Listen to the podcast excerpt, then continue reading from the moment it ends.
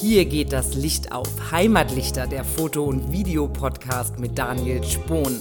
Spannende Gäste, interessante Gespräche und wahre Leidenschaft für das schöne Foto. Blende auf.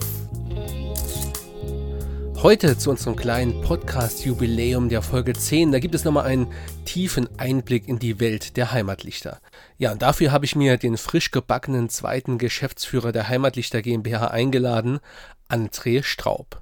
Was den Freiensheimer dazu bewogen hat, bei den Heimatlichtern einzusteigen und seinen ursprünglichen Job an den Nagel zu hängen, das erfahrt ihr in dieser Folge und es gibt natürlich auch einen Einblick, wie es in nicht allzu ferner Zukunft mit den Heimatlichtern weitergeht. So viel kann ich schon mal verraten, es wird auf jeden Fall nicht langweilig bei den Heimatlichtern und welche Ideen André so mitbringt, dazu mehr in dieser Folge. Doch bevor wir starten, möchte ich euch noch den Sponsor unserer heutigen Episode ans Herz legen, die Drei Musketiere Hilfsorganisation aus Reutlingen. Die Drei Musketiere sind eine kleine Hilfsorganisation, die Großes leistet und flexibel und schnell auf aktuelle Krisen in der ganzen Welt reagiert. Die Musketiere freuen sich auf jeden Fall auf eine Spende von euch. Besucht gerne deren Homepage unter www.3-musketiere.info 3 als Zahl oder schaut im Heimatlichter Magazin vorbei. Da findet ihr auch alle erwähnten Links. Und jetzt, jetzt wünsche ich euch viel Spaß bei der Folge mit André Straub. Hallo André, schön, dass du da bist. Hallo Daniel, vielen Dank für die Einladung. Ich freue mich, heute hier zu sein und ja, vielen Dank für die Einladung. Ja, immer gerne. Gerne lade ich dich zu deinem eigenen Podcast ein.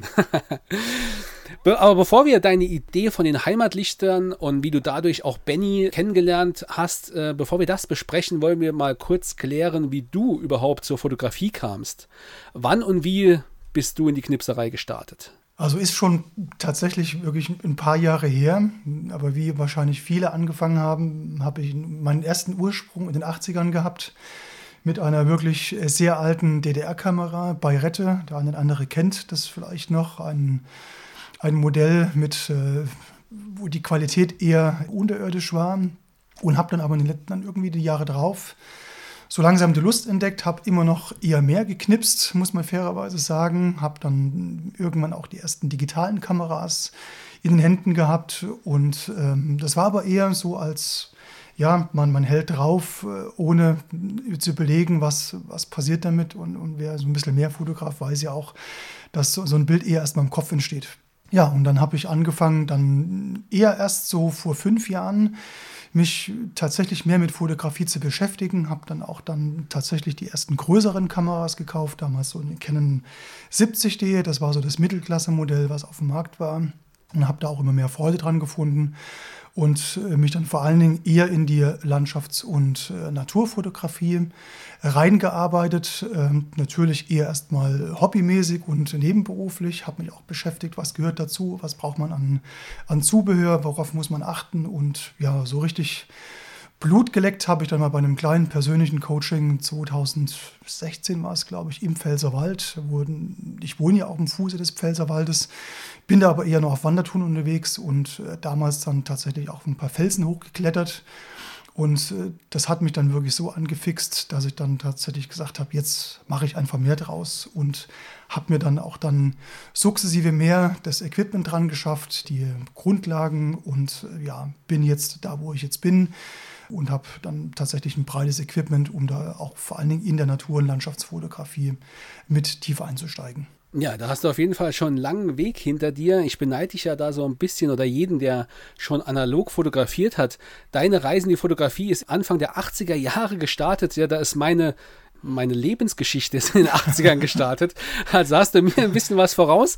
Aber du hast schon gesagt, du kamst dann doch relativ schnell auf den Trichter, dass dein Hauptinteresse bei der Landschafts- und Naturfotografie liegt. Warum sind es gerade diese Disziplinen, die es dir angetan haben und nicht zum Beispiel die Studiofotografie?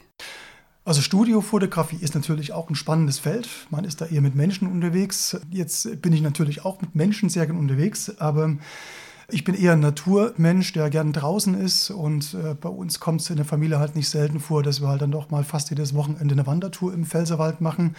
Und ich bin gern draußen in der Natur und äh, wer schon mal im Pfälzerwald war, weiß, was das bedeutet. Und im Gegensatz zur Studiofotografie steht man auf so einem Felsen und der bewegt sich halt nicht fort. Äh, die Menschen bewegen sich halt dann doch irgendwie und man muss Kommandos geben.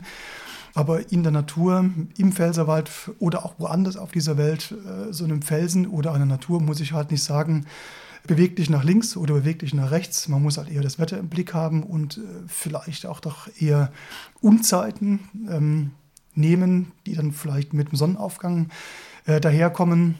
Und deswegen ist natürlich auch die, die Landschaftsnaturfotografie für mich viel spannender. Ich interessiere mich auch für, für Tiere, alles was dazugehört. Und wir haben ja auch bei uns hier in der Region, auch wenn man weniger davon sieht, auch immer wieder spannende Tiere, die dann noch fast schon auf der roten Liste sind, wie so ein Wiederhopf. Gerade gestern auch ganz frischen Wanderfalken gesehen. Und das ist dann schon ein Erlebnis, wenn man gerade auch Tiere, nicht nur in Deutschland, auch äh, überall auf der Welt sehr nahe kommt, die man vielleicht eher weniger sieht. Ja, ich denke, wie das bei dir auch schon so ein bisschen durchklingt, ja, die Naturfotografie ist vielleicht entspannender, gerade wenn man einen Job hat, bei dem man schon viel mit anderen Menschen kommunizieren und sich abstimmen muss, dann ist so der Ausgleich in der Natur, nur die Kamera und die Natur um einen rum, ist sicherlich auch nochmal was ganz Spannendes und schön zum Ausgleich. Aber es ist auch schon angeklungen, der Pfälzer Wald, der hat es dir ja besonders angetan ja, auch wenn ich dir sagen muss, von meiner Perspektive betrachtet, wohnst du auf der falschen Seite dieses Naturparks. Aber das wäre jetzt ein anderes Thema. Was macht für dich aber den Reiz aus, immer wieder den Pfälzerwald mit deiner Kamera zu erkunden? Das Schöne ist, der Pfälzerwald ist so groß und weitläufig, dass man sich selten mit äh, ja, über den Weg läuft. Äh, der Pfälzerwald ist ja das eines der größten oder glaube sogar das größte zusammenhängende Waldgebiet in Deutschland. Und es ist deswegen auch so schön, weil es im Pfälzerwald selbst Felsformationen gibt, die gibt es in Deutschland in dieser Form höchstens noch in, in, in Franken, aber auch nicht in dem Umfang und vielleicht auch noch im Elbsandstandgebirge. Aber im Pfälzerwald ist es schon so, dass man unglaublich viel Natur hat, man hat Ruhe, super Luft und man stößt dann doch immer wieder auf komplett neue Dinge, die auch wenige bisher vorher gesehen haben. Wobei natürlich auch im Pfälzerwald auch die Touristik äh, sicherlich auch in den letzten Wochen, Monaten oder vielleicht auch zwei, drei, vier Jahren ein bisschen Überhand genommen hat. Aber trotzdem ist es so, dass man immer noch sich wunderbar bewegen kann und das ist einfach ganz toll. Und da gibt es halt wirklich wenige Regionen, vor allem hier auch in Deutschland, die, die so ähnlich sind. Und ähm, klar, Schwarzwald, Vogesen, sie liegen auf der Hand, aber in dieser Vielfalt sind auch die beiden natürlich nicht ganz so nah dran wie der Pfälzerwald. Ja, hast du eine, ja, eine Lieblingsjahreszeit oder sogar Tageszeit zum Fotografieren im Pfälzerwald? Da werden sich sicherlich einige an den Kopf greifen. Ich bin sehr gern frühmorgens unterwegs. Das heißt natürlich dann, gerade in diesen Jahreszeiten, wie Frühling oder Herbst, was so eher die bevorzugten sind, weil im Frühling erwacht die Natur, im, im Herbst äh, färbt der Wald sich in wirklich den tollsten Farben. Das ist gerade dann auch die Jahreszeit, wo es am meisten Spaß macht. Aber das heißt natürlich auch, man muss dann doch sehr, sehr, sehr, sehr früh aufstehen. Also bei mir kommt es halt auch schon vor, dass der Wecker auf 2, 3 Uhr gestellt wird mit äh, allem, was dazugehört. Man hat ja meistens dann noch auch teilweise eine Stunde Anfahrt, muss eine halbe Stunde hochkraxeln, ist vielleicht auch mal eine Stunde vor Sonnenanfang da, um das beste Licht zu bekommen. Beziehungsweise ist der Pfälzerwald auch einer der eher lichtärmeren Orte. Das heißt, auch Milchstraßenfotografie ist hier möglich. Oder wenn im Sommer die Perseiden kommen, ist das eine Möglichkeit, wo man auch doch weniger Licht oder Light Pollution hat. Und ähm, damit hat man auch die Möglichkeit, gerade am frühen Morgen dann die pure Natur zu erleben und ist dann auch allein in dieser Welt. Und man, dann denkt man sich halt auch, okay, warum steht der so früh auf? Ist der denn total verrückt? Ja, mit ein bisschen Kaffee geht da alles. Und wenn man dann oben auf so einem Felsen oder auf dem Berg steht, ist das halt doch eigentlich immer jedes Mal wieder ein tolles Erlebnis. Dann schreit irgendwo ein Käuzchen oder irgendein anderes Tier fliegt vorbei. Das ist schon immer trotzdem jedes Mal aufs Neue ein beeindruckendes Naturerlebnis und äh, häufig auch im Frühjahr und Herbst hat man auch noch Nebel und das dann auch ganz toll äh, zu sehen. Ja, das kann ich nur bestätigen. Ich mag die Region auch besonders gerne und ich muss sagen, ich habe es mit dem Frühaufstehen auch nicht so wirklich und deswegen ist eine meiner Lieblingsjahreszeiten eigentlich der Sommer. Auch wenn da vielleicht nicht alle Motive so spannend sind und die Landschaft so spektakulär verfärbt ist.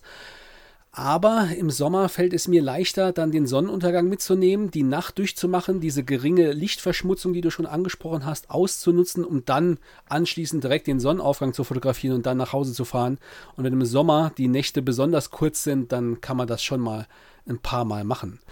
Und ein weiterer Punkt, ja, wenn ich jetzt an so einem Sommerabend mit einer Weinschorle und meinem Fotorucksack auf dem Sandstein sitze, in der Sonne, blick so über den Wald, das hat schon irgendwie was. Und ja, da fahre ich auch gern vom Saarland mal rüber in die Pfalz. Da hast du natürlich einen Standortvorteil, ja, aus Freinsheim an der Weinstraße. Da ist die Versorgung, was das angeht, bei dir immer sichergestellt. Aber was ist denn sonst noch so in deinem Fotorucksack an Gepäck oder was kannst du den Hörern empfehlen, was bei einem Fotoausflug in dem Pfälzer Wald auf keinen Fall fehlen darf? Also mittlerweile sind meine häufigsten Objektive, mit denen ich auch fotografiere, mindestens mal immer mein Weitwinkelobjektiv. Habe da zwei verschiedene aktuell. Das Canon 16 bis 35 mm. Da hat man verschiedene Möglichkeiten auch der Einstellung, beziehungsweise auch gerade für, für nachts das Sigma Art 14 mm. Damit hat man eine extrem hohe Blende, die man nutzen kann, um dann natürlich auch dann die Sterne gut einzufangen. Und das zweite, was ich eigentlich auch mit dabei habe, ist mittlerweile mein 100 bis 400 von Canon Millimeter Objektiv, weil ich damit auch die Möglichkeit habe, auch äh, weit entferntere, entweder Tiere oder Objekte gut ranzuholen. Und mit einem Range Extender 1.4 oder 2 äh, kommt man da auch wirklich sehr, sehr weit. Das ist das, was ich oft dabei habe. Manchmal, je nachdem, was für ein Motiv dabei ist, habe ich auch noch ein, ein Makroobjektiv dabei. Und äh, mit denen komme ich in der Regel relativ gut klar und habe damit auch eine gute Chance, äh, eine, eine gute Ausbeute an Bildern zu erzielen. Ja, und du hast auf jeden Fall ein gutes Rucksackgewicht, würde ich sagen. das passt schon. Aber ich kann da auch, äh, ja, ist auch ganz meine Meinung, gerade im Pfälzerwald macht Weitwinkelobjektive, kann es fast nicht weit genug sein. Absolut Sinn, wenn man ja auf seinem ja, Motiv mehr oder weniger steht, auf so einer Felsnadel den Vordergrund mit ins Bild bekommen will und dann als Gegenspiel ein starkes Tele, um die Perspektive zu verdichten. Das, das macht schon Spaß und da vielfältig aufgestellt zu sein, ist im Pfälzerwald auf jeden Fall nie von Nachteil, würde ich sagen. Korrekt. Also neben diesen natürlich hat man auch die üblichen Filter mit dabei, ob das nun die, die Verlaufsfilter sind, die man gerade vor allem bei Sonnenuntergängen oder Aufgängen bräuchte, gehört das natürlich mit dazu und auch ausreichend Akkus und jetzt im Winter, wo es gerade schneit, sollte man natürlich auch gucken, dass die immer auch gut, gut gewärmt sind, sonst hat man ein paar Minuten später einfach keinen Saft mehr. Kommen wir nochmal zurück zu dem Naturschutzaspekt in der Fotografie. Ich denke, der ist ja mit der Naturfotografie ja unzweifelhaft verbunden. Und gerade im Pfälzerwald gibt es ja saisonal doch einiges zu beachten. Und gerade diese exponierten Felsnadeln, die sind ja ohnehin schon ein harscher Lebensraum für die Pflanzen. Wenn ich jetzt an diese Krüppelkiefern denke, die dort oben in den Felsspalten sich festkrallen mit ihren Wurzeln. Das heißt, da muss man auch ein bisschen aufpassen. Und wenn der Fototourismus und der Tourismus generell immer mehr zunimmt, auch im Pfälzerwald, ich meine, klar, Motive gibt es ohne Ende, es ist eine spektakuläre Landschaft, da muss man dann aber auch ein bisschen, ja, das Ganze in vernünftige Bahnen lenken. Wie kann man das deiner Meinung nach mit dem Schutz dieser Lebensräume ein bisschen vereinbaren, trotzdem ja diese Region auch fotografisch ja, weiterzuentwickeln, aber mit dem Fokus auf der Natur? Das ist wirklich eine sehr, sehr gute Frage. Auch hier in, in, der Pfalz spüren wir den Klimawandel auch mittlerweile schon recht deutlich. Also in den Statistiken, die ich so gelesen habe, hat äh, mittlerweile gerade auch die Pfalz in den letzten Jahren 1,5 Grad schon an, an Wärme zugenommen, also Temperaturerhöhung. Und das schlägt sich natürlich durch, auch wenn wir im Pfälzerwald natürlich das große Glück haben, dass der Wassermangel noch nicht so akut wie vielleicht in, in Thüringen oder auch im Harz zugeschlagen hat. Aber man sieht schon, dass es vereinzelt Bäume gibt, die echt Probleme bekommen. Und das Zweite ist natürlich auf den Felsen selbst, wo noch mal weniger Möglichkeit ist für gerade für, du hattest es gesagt, mit Krüppelkiefern oder auch andere Pflanzen, die dann auch natürlich auch Jahre brauchen, um sich zu entwickeln. Ob das nun auch Moose, Pfanne oder Flechten sind, die auf diesen hochsensiblen Felsen wachsen. Ähm, auch da ist natürlich sehr viel Gefahr, dass die Natur schnell zerstört wird, wenn dort einfach die, die Insta-Poser da hochstürmen. Ja, nichts gegen ein Instagram-Foto, aber man hört schon, dass dann es gibt Felsen, wo teilweise 20 Fotografen sich morgens einfinden und das ist nicht mehr gesund. Zum einen, weil sie ihren Müll einfach liegen lassen, zum zweiten, weil sie einfach alles kaputt trampeln, sich nicht darum scheuen oder scheren, was auch an den Bäumen dran steht, weil häufig ist es so, dass viele Felsen im Frühjahr gesperrt werden, gerade für den Vogelschutz. Und das ist ziemlich klar ausgezeichnet durch Schilder an Bäumen vor den jeweiligen Gebieten, beziehungsweise auch durch, äh, vom, vom NABU, die eine eigene Seite betreiben. Andererseits ist der Pfälzerwald auch ein, besonderes Naturschutzgebiet, so dass auch da man darauf achten muss, äh, auch Einsatz von Drohnen wo häufig Menschen auch nichts groß machen, indem sie wirklich überall ihre Drohnen fliegen lassen. Und das ist gerade in solchen sensiblen Felsengebieten nicht gut für die Tiere. Das heißt, jeder, der sich bewegt, sollte sich einfach gut überlegen, gehe ich da jetzt hin, bewege ich mich auf den Pfaden, wo ich mich bewegen sollte. Oder bin ich abseits der Piste und das sollte man nicht tun. Und das ist sicherlich auch die Gefahr, die besteht. Auf der anderen Seite muss man fairerweise auch sagen, ich bin ja nun im Pfälzerwald auf bestimmt 30, 40 Felsen habe ich bestiegen, nicht als Bergsteiger, sondern eher auf der anderen Seite. Und muss zum Glück sagen, dass sich die allermeisten Menschen daran halten, die Natur dort wirklich auch zu schützen und auch gut in Schuss zu halten ja, wir als Fotografen sind ja schon irgendwo auch ein Teil des Problems und deswegen finde ich es immer wieder wichtig, dass man sich auch selbst nochmal sensibilisiert und eben auch Drohnenflugverbote beachtet, denn gerade Greifvögel reagieren da oft sehr, sehr sensibel, auch mit Abwehrflügen auf so eine Drohne. Aber ich muss sagen, ich habe persönlich auch die Erfahrung gemacht, dass es häufig bei anderen Leuten, die sich im Wald bewegen, ob Fotografen, Wanderer, Kletterer, wie auch immer, häufig gar nicht unbedingt äh, Ignoranz oder Egoismus das Problem ist, sondern meist schlicht Unwissenheit. Ja? Die Leute bewegen sich zwar in diesem Lebensraum, aber nehmen ihn eher als Erholungsraum wahr und nicht wirklich als Lebensraum anderer Tiere. Sprichst du dann auch mal Leute an, wo du ein Fehlverhalten siehst, um ihnen diesen respektvollen Umgang mit der Natur, um sie darauf zu sensibilisieren? Also ich habe irgendwie auch jedes Mal das große Glück, dass wenn ich unterwegs bin, das ist wahrscheinlich dann auch der Frühaufsteherbonus, extremst selten mich äh, mit Fotografen, also ich verabrede mich eigentlich kaum, aber auch jemanden zu treffen. Hatte einmal einen Kollegen aus, äh, aus Landa zufälligerweise zweimal nacheinander auf, dem, auf unterschiedlichen Felsen getroffen. Das war dann schon ganz witzig, aber in der Regel bin ich fast immer allein. Wenn es aber dazu kommt, dass ich äh, Fotografen sehe, die tatsächlich komplett aus der Spur laufen, ohne Dinge tun, die, die einfach wirklich komplett daneben sind, dann spreche ich die wirklich auch konkret an. Meistens sind äh, die Menschen dann auch verständlich. Manche haben auch überhaupt nicht verstanden, was das Problem ist oder beziehungsweise verstehen nicht, dass wenn Felsen gesperrt sind, dass man da auch einfach nicht draufgehen sollte. Aber in der Regel ist doch ein gewisses Verständnis zu spüren. Ja, und ich denke, jede Regel lässt sich natürlich einfacher einhalten, wenn man die Zusammenhänge versteht und wenn man die kurz und sachlich erklären kann, sind die meisten Leute zumindest auch einsichtig. Jetzt war man eine ganze Zeit lang beim Pfälzer Wald. Was sind denn außerhalb des Pfälzer Waldes so deine Lieblingsfotoregionen in Deutschland, europaweit, weltweit? Wo bist du da gerne unterwegs mit der Kamera? Also tatsächlich in Europa gibt es viele Gegenden, die, die mich äh, begeistern. Bin seit vielen Jahren und sehr oft auch in Frankreich unterwegs gewesen. Dort gibt es ganz tolle Gegenden, vor allen Dingen in Südwestfrankreich an der Atlantikküste. Für mich eine ganz tolle Region. Italien, äh, Cinque Terre ist äh, auch eines der, der tollsten Regionen, gerade am Mittelmeer, die mich sehr stark beeindrucken. Da war ich jetzt schon ein paar Mal. Ansonsten mein Lieblingsland, wo ich auch sehr, sehr gern unterwegs bin, wo ich auch schon ein paar Mal war, ist Namibia und äh, da bin ich auch sehr gern immer wieder aufs Neue. Auch wenn natürlich das Thema Flugreisen gerade auch äh, sicherlich im Kontext Nachhaltigkeit sehr schwierig ist. Deswegen versuchen wir unsere Flüge auch einzuschränken. Aber wenn ich die Möglichkeit habe, in ein Land außerhalb Europas hinzufahren, dann oder fliegen natürlich eher, dann ist es für mich tatsächlich Namibia. Ja, auch ein fantastisches Land. Da haben wir sicherlich noch einen Tick weniger Lichtverschmutzung als im Pfälzerwald und vielleicht auch nicht in der Wüste so viel Probleme mit Tourismus und mit, mit Müll oder mit Übertourismus. Ein faszinierendes Land, wo ich auch schon ein paar Mal war. Da bleibt man schnell drauf hängen, muss ich sagen.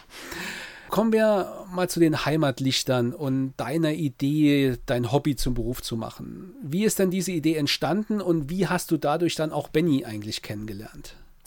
Das ist eine gute, wirklich ähm, lustige Frage, weil das Thema Fotografie oder das Hobby zum Beruf zu machen, stellen sich doch bestimmt viele Menschen. Und ähm, das war auch für mich irgendwann eine Frage, hey, mach da mal irgendwas draus, weil ich wurde dann auch für Menschen angesprochen, gesagt hey, coole Fotos, echt toll wo du da unterwegs bist, Hammer, so früh aufstehen, das würde ich niemals können. Und bekomme da sehr viel, habe da sehr viel Zuspruch bekommen und irgendwann habe ich gedacht, hm, vielleicht gibt es da irgendwas, woraus man draus, draus machen könnte, auch wenn ich weiß, dass gerade in der Fotografie das Business sehr hart ist. Aber meine Gedanken ging irgendwo dahin, vielleicht hat man irgendwie die Chance, Fotografie mit äh, Bildern und auch mit Zusatzangeboten irgendwo mal auf den Weg zu bringen. Äh, habe das aber nie so richtig äh, ausformuliert, aber habe mich gedacht, naja, man könnte doch mal vielleicht mehr drüber nachdenken und habe mich dann mal schlau gemacht, im Internet versucht auch mal einen Shop ausfindig zu machen, wo man dann für eine Fotografen-Community Bilder anbieten kann, weil es gibt äh, gerade in diesem Bereich der semi-professionellen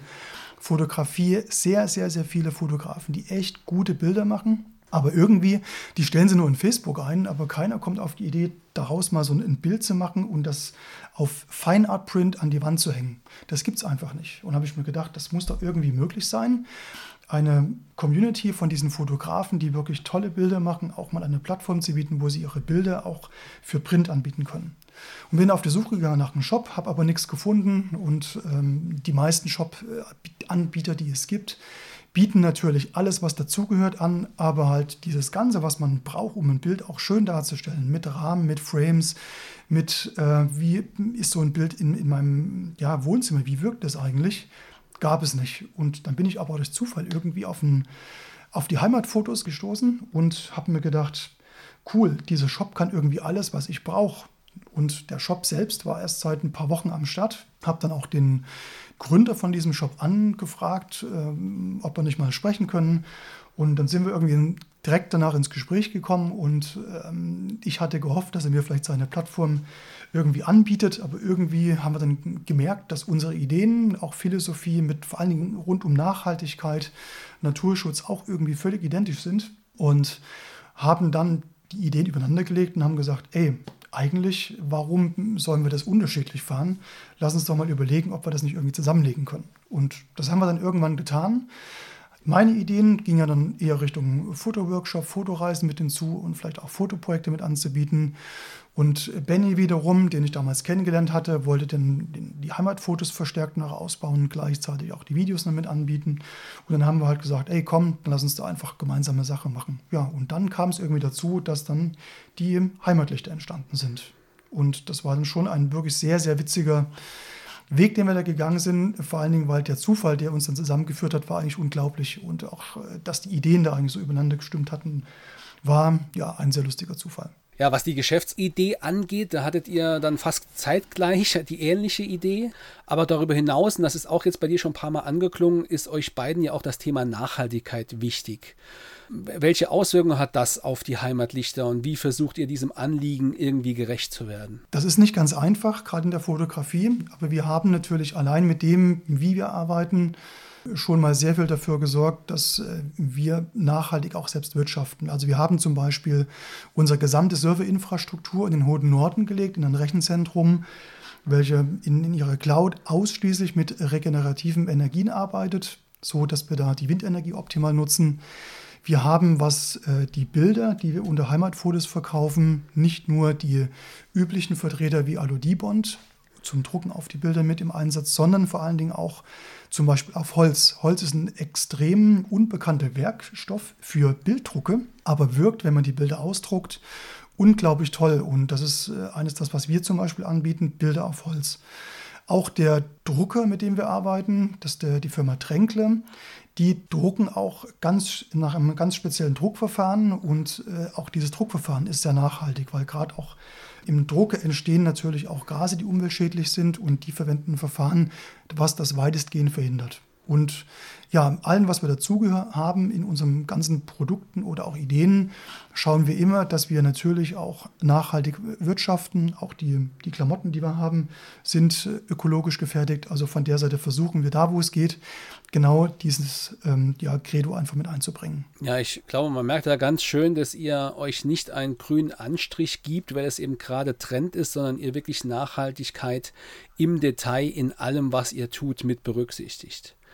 Du hast mir im Vorgespräch gesagt, und wenn ich dich da zitieren darf, für mich ging mit dem Start-up Heimatlichter ein Traum in Erfüllung, mal schauen, was draus wird. Zitat Ende.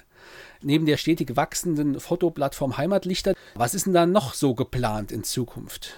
Ja, also wir haben tatsächlich einen ganzen bunten Blumenstrauß an Themen, die wir jetzt äh, schon in Arbeit haben oder beziehungsweise gerade ganz frisch äh, mit in Betrieb genommen haben. Dazu zählt zum Beispiel den Podcast, wo wir jetzt gerade dabei sind. Die, die zweite Serie wollen wir auch, nachdem die erste dann erfolgreich hoffentlich ausgestrahlt wurde, auch weiter vorantreiben. Wir haben das Heimatlichter Magazin jetzt vor kurzem auf den Weg gebracht. Das ist eine Art Blog für Fotografen und mit Fotografen, die einfach spannende Artikel bringen rund um Fotografie und Video. Wir haben die ersten Projekte am Laufen, die ähm, sich mit, mit einem Weingut beispielsweise auseinandersetzen, wo wir ein Weingut hier aus der Region auch ein Jahr lang begleiten. Demnächst, äh, oder beziehungsweise ist es schon live, äh, ist Heimatfotos in der Schweiz aktiv, wo wir auch versuchen, Fotografen der Schweiz auf eine Plattform mit anzubieten, die ihre Bilder dort auch mitverkaufen können. Dann haben wir den Shop bei uns mit in, äh, in der Region jetzt mit am Laufen, dass man nicht nur Bilder digital verkaufen kann, sondern auch, dass eine Haptik an die Bilder kommt, wo wir auch unsere Bilder zeigen und wo wir natürlich auch äh, Workshops durchführen können, beziehungsweise auch einfach Shows. Und gehören dazu natürlich auch die Fototage, auch in Vereinsheim, die wir auch mit seit im letzten Jahr zum ersten Mal durchgeführt haben, die sicherlich auch mit durch uns mit supported wird. Und in Arbeit sind derzeit die Workshops und die Videos als Plattform, die sicherlich auch irgendwann im Laufe des Jahres einen Platz bei uns finden werden, wo man dann weitere Produkte und Dinge mitbuchen kann. Ja, da entsteht auf jeden Fall noch das ein oder andere spannende Projekt und auf so ein paar wollen wir noch ein bisschen detaillierter eingehen. Ja, für heimatfotos.de geeignete Fotografen zu finden, die dort ihre Bilder zum Verkauf anbieten. Das stelle ich mir noch relativ einfach vor. Ja? Denn es gibt ja viele Hobbyfotografen, du hast gesagt, es gibt viele exzellente Hobbyfotografen, aber auch einige hauptberufliche Fotografen, die eben diesen künstlerischen Weg in der Fotografie eingeschlagen haben.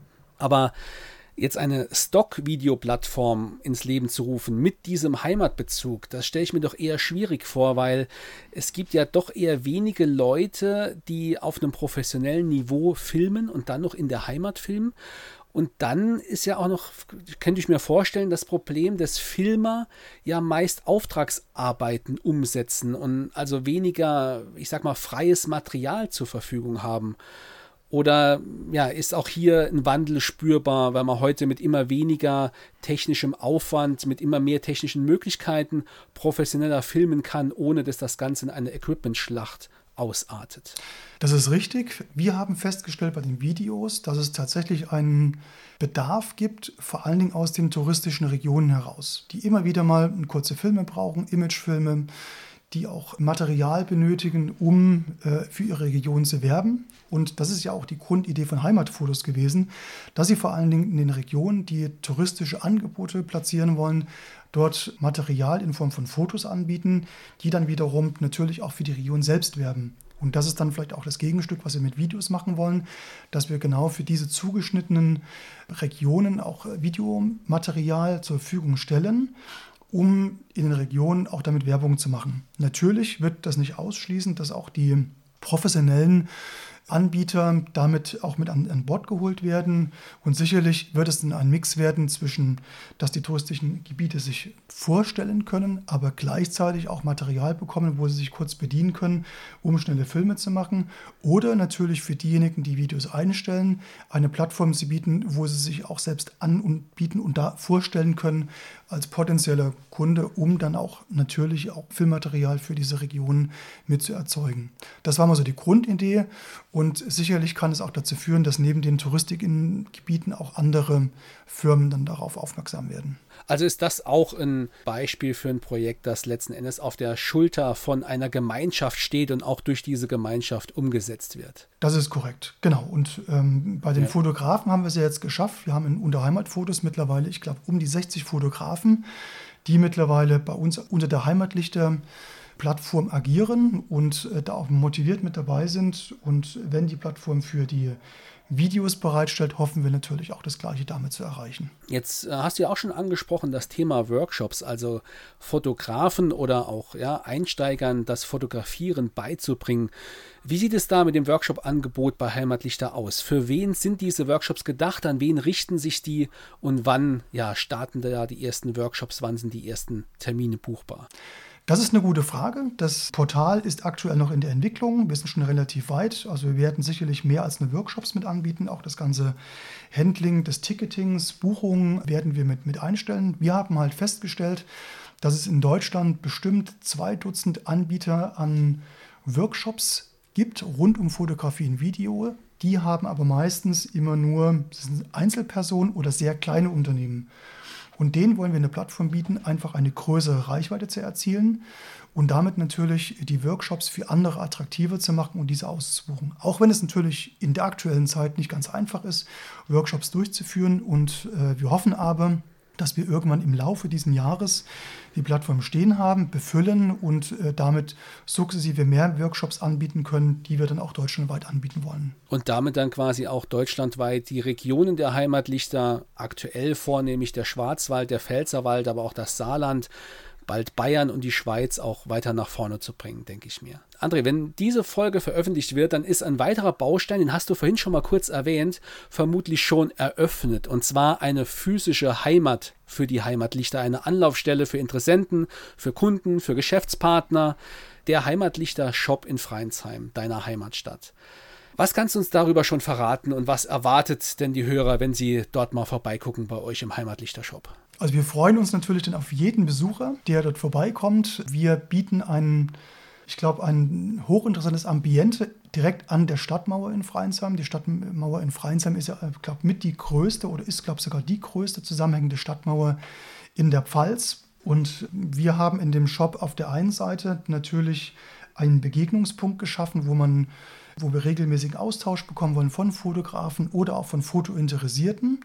Wir haben auf der einen Seite dann auch dann die Bilder mit dazu, die wir dort ausstellen. Das werden ungefähr 30, 40 Bilder von unseren Fotografen der Heimatfotos werden, die wir auch auf verschiedenen Elementen präsentieren, also auch zum Beispiel auf Holz, auf und in verschiedenen Größen. Gleichzeitig haben wir die Möglichkeit, dort auch äh, Workshops durchzuführen. Wir werden dort auch äh, Multimedia-Shows ab und zu anbieten, wo es auch dazu geht, für einen kleinen Kreis von vielleicht 30, 40 Menschen, wenn es dann wieder möglich ist, dann sich auch mal auf Reisen zu begeben, auch wenn es nur virtuell ist. Und wir haben natürlich auch die Möglichkeit, dass man auch mal auf einen Kaffee vorbeikommen kann oder vielleicht mal vor allen Dingen in der Pfalz ganz wichtig eine Scholle trinken kann. Ja, super. Also ja, wenn euch da draußen interessiert, was die Heimatlichter so treiben, was sie alles so im Portfolio haben, anbieten und umsetzen können, da lohnt sich da auf jeden Fall mal ein Besuch vorbeizugucken bei André in Freinsheim im Heimatlichter Shop. Damit sind wir schon fast am Ende und da bleibt mir noch so eine Frage. Und zwar, wenn man seine Festanstellung kündigt und sein Hobby zum Beruf macht, dann bedeutet das ja irgendwo auch, dass man im Grunde kein Hobby mehr hat. Hast du dir schon ein neues Hobby zugelegt oder äh, ja, widmest du dich jetzt nach Feierabend nur noch der Weinschorle? Das werde ich noch herausfinden. Das ist eine gute Frage. Also mein Wunsch ist ja trotzdem, dass mein Hobby weiter auch das Hobby bleibt, weil natürlich meine Streifzüge in der Natur, die werde ich mir weiter im Herzen behalten und auch weiter so durchführen. Deswegen ist es dann wahrscheinlich genau auch beides, was man nutzen kann. Aber ja, in der Tat, ich bin auch gespannt, was da auf mich zukommt. War für mich auch tatsächlich eine sehr, sehr schwere Entscheidung, die ich da gefällt habe. Aber ich glaube, es ist die richtige und vor allen Dingen, sie kommt von Herzen und freue mich dann natürlich auch genau diese, diesen Herzenswunsch dann auch in der Natur, aber auch natürlich mit Menschen, die für sowas Interesse haben, auch mit weiter auszuführen. Ja, und das ist auf jeden Fall das Allerwichtigste. Ich denke, Leidenschaft für Fotografie, die hast du heute bewiesen, uns da einen schönen Einblick gegeben. Ja, vielen Dank, André, dass du dabei warst. Danke und tschüss. In zwei Wochen starten wir dann mit Staffel 2. Als Auftaktveranstaltung werde ich mit Benny und mit André, den beiden Geschäftsführer der Heimatlichter, im Gespräch sein. Wir zeichnen das Ganze live in Freinsheim im Heimatlichter Café auf. Und da werden wir auch schon mal so ein bisschen ein Licht darauf werfen, wie es in Staffel 2 weitergeht. Denn wir haben nicht nur Gäste aus der Fotoszene, sondern auch vielen interessanten anderen Bereichen, mit denen wir uns über verschiedenste Themen austauschen. Also seid schon mal gespannt. Ich würde mich freuen, wenn ihr dabei seid und um diese und auch keine weitere Folge zu verpassen, abonniert am besten gleich den Heimatlichter Podcast. Ich freue mich, wenn ihr auch beim nächsten Mal dabei seid. Bis dann, euer Daniel.